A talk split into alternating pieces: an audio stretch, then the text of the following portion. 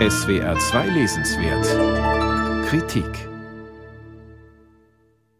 In ihrem Debütroman zeichnet Lisa Krusche ein aktuelles Bild zweier Millennials, die ihren eigenen Weg finden müssen. Auf den ersten Blick haben die beiden Teenagerinnen Charles und Gwen nicht viel gemeinsam. Gwen lebt in einem gläsernen Kubus mit Blick über Hildesheim. Im Garten werden Partys mit eigenem Koch gefeiert. Der Vater hat nur sein Geschäft, Gin und Geld im Kopf.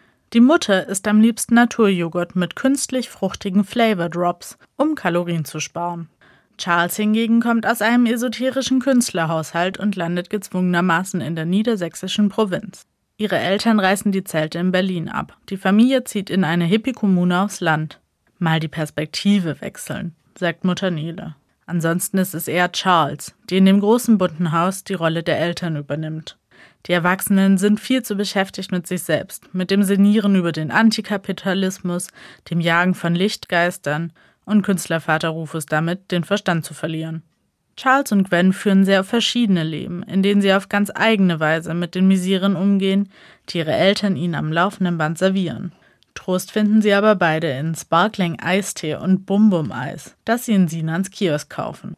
Charles besorgt sich eine Bananenpalme zur Gesellschaft und textet per Handy mit ihrem Berliner besten Freund Gustav gegen ihre Einsamkeit. Gwen hingegen trinkt zu viel, prügelt sich und beklaut nach dem Sex ihre Tinder-Dates. Hier treffen ungesunde Coping-Mechanismen auf pubertäre Rebellion. Kapitelweise wechselt die Perspektive in Lisa Krusches Unsere anarchistischen Herzen. Das Aneinander vorbeileben wird zum Stilmittel und die Symmetrie zum Leitmotiv. Charles und Gwen treffen genau in der Mitte des Buches, auf Seite 222 aufeinander. Bis dahin etablieren sich die Figuren allerdings nur schwerfällig. Das liegt vor allem daran, dass Lisa Krusche sie mit zu vielen Eigenschaften und Klischees ausstattet.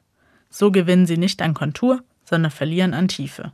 Literatur muss sich anfühlen wie Knisterkaugummis, sagte die Autorin mal in einem Gespräch. Leider liest sich der Roman streckenweise jedoch etwas zäh und künstlich auseinandergezogen. Aus Gwen platzen gelegentlich pathetische, klebrige Sprechblasen wie Ich will mich easy fühlen, wie ein James Skating Video. Flawless und funky, aber alles ist so heavy on my heart.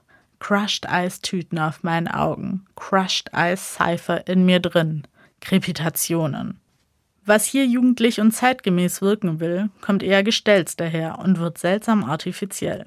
Trotzdem ist Lisa Krusches Sprache meist kurzweilig und viele Dialoge knistern.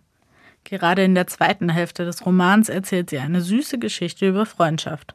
Hier gelingt es der Hildesheimer Autorin, die Schauplätze in beeindruckenden Farben zu malen und ihren besonderen Blick für Ästhetiken unter Beweis zu stellen. Szenisch beschreibt Lisa Krusche die Erlebnisse ihrer Protagonistinnen und macht auch banale Schauplätze wie Sinans überfüllten Kiosk oder den Hildesheimer Bahnhof zu detailreichen und lebendigen Kulissen.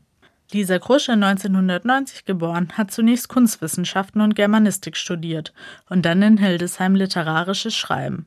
Sie erzählt selbstironisch und humorvoll. Viele Elemente und Figuren tauchen immer wieder Running Gag-artig auf.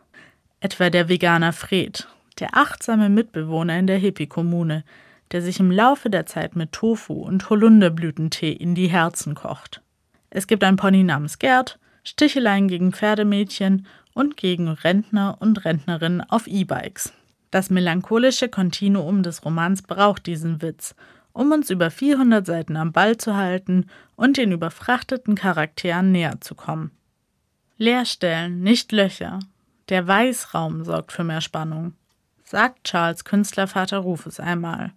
Mehr solcher Leerstellen hätten auch dem Roman gut getan.